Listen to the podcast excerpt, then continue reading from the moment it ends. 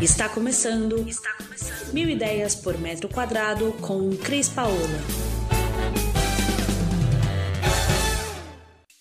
E hoje nós vamos falar de banheiro. Começamos por um banheiro, o piso do banheiro. Eu acho super importante falar do piso do banheiro porque a gente tem que tomar um cuidado, porque alguns pisos é, conforme haja a, o, a, área molhada e conforme você molha, eles podem escorregar. Então é importantíssimo que você pense na hora de escolher o piso do seu banheiro de comprar um piso acetinado.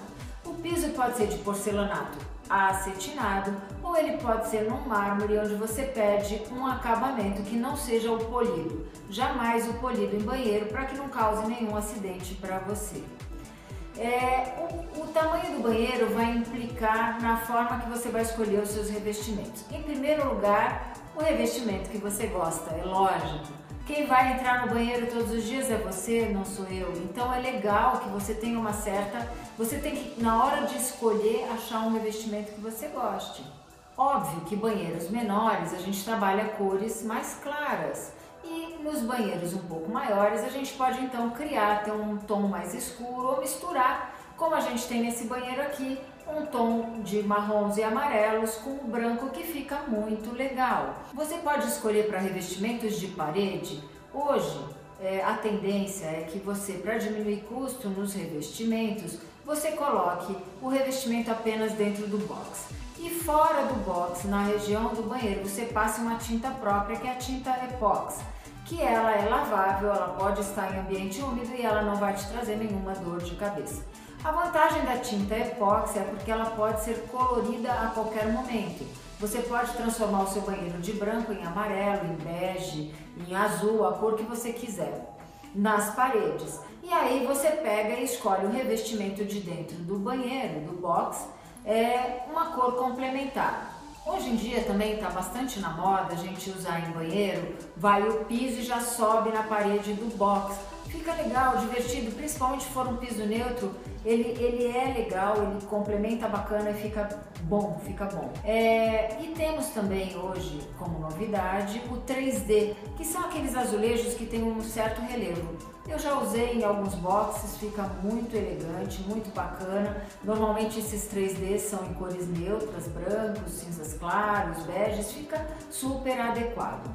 É, e se você gostar de cor escura, quiser utilizar cor escura, não exagere, porque o banheiro é um lugar que tem que ter visibilidade, tem que ser limpo, então você tem que ter uma cor que você utilize no máximo nas suas pastilhas, que poderão ser de cerâmica, de vidro, de massa, dependendo do que você goste.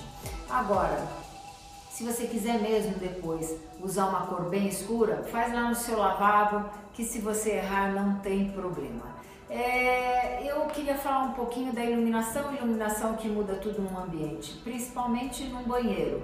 É, eu gosto, eu, Cris, gosto de trabalhar sempre com uma iluminação central, que é a que vai dar a iluminação do ambiente como um todo.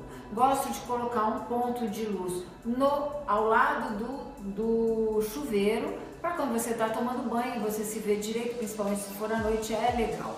E em cima da pia eu gosto de trabalhar com uma iluminação em cima da pia, que também ajuda para quem se maqueia, para quem faz a barba. Então, isso era o que eu tinha para dizer para você é, sobre banheiros, o cuidado da escolha, a preocupação com o piso que não escorrega, veja as cores que você gosta, harmonize cor de piso e parede. Caso o seu piso seja legal, sobe lá no box e é, dessa maneira você vai ter um banheiro bem descolado e bem bacana.